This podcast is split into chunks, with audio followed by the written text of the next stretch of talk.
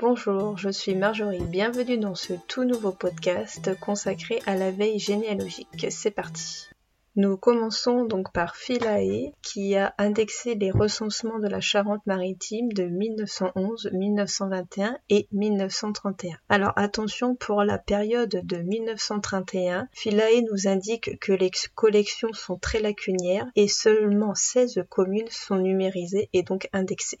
Concernant Généanet, l'indexation collaborative du fonds de Moscou est terminée. Vous pouvez y retrouver, et ce gratuitement, 613 000 dossiers de personnes qui ont été surveillées par la police française entre 1880 et 1940. Les archives APHP des hôpitaux de Paris ont numérisé au cours de l'année 2022 100 31 registres de population qui concernent les entrées, les naissances et les décès pour la période de 1880 à 1890. Donc 24 hôpitaux sont concernés. Le nouveau site des archives territoriales de Martinique est en ligne. Vous pouvez y découvrir tout ce qui concerne les actualités, les publications, les expositions, des trésors d'archives et vous pouvez également consulter des centaines de milliers d'images numérisées. À Bagnols-sur-Cèze, dans le département du Gard, un nouveau site est en train de se créer où les archives municipales seront bientôt consultables en ligne. Il en est de même pour les Sables d'Ologne où un nouveau site est en train de se créer également pour les archives municipales afin d'accéder donc à un large fonds dédié à l'histoire des Sables d'Ologne. Vous pouvez retrouver sur les archives de Beaune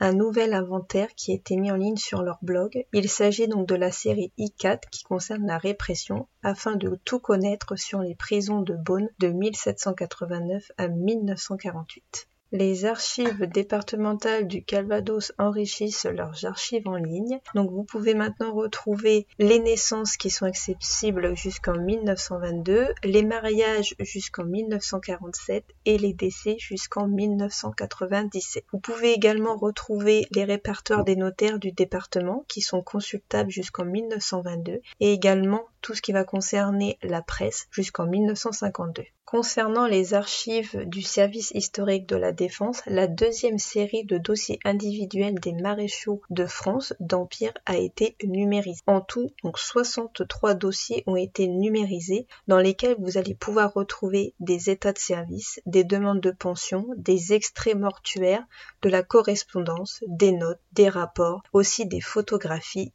ou un dossier judiciaire complet. Donc ces numérisations sont consultables sur écran en salle de lecture.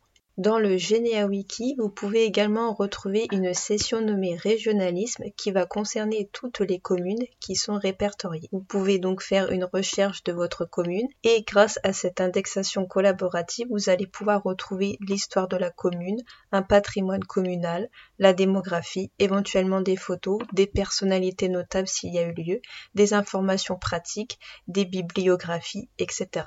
Je vous remercie pour votre écoute. Vous pouvez me faire part de vos commentaires euh, sur euh, ma chaîne YouTube. Vous pouvez également partager ou liker ce podcast. Et puis, bah, je vous dis à bientôt pour un nouveau podcast.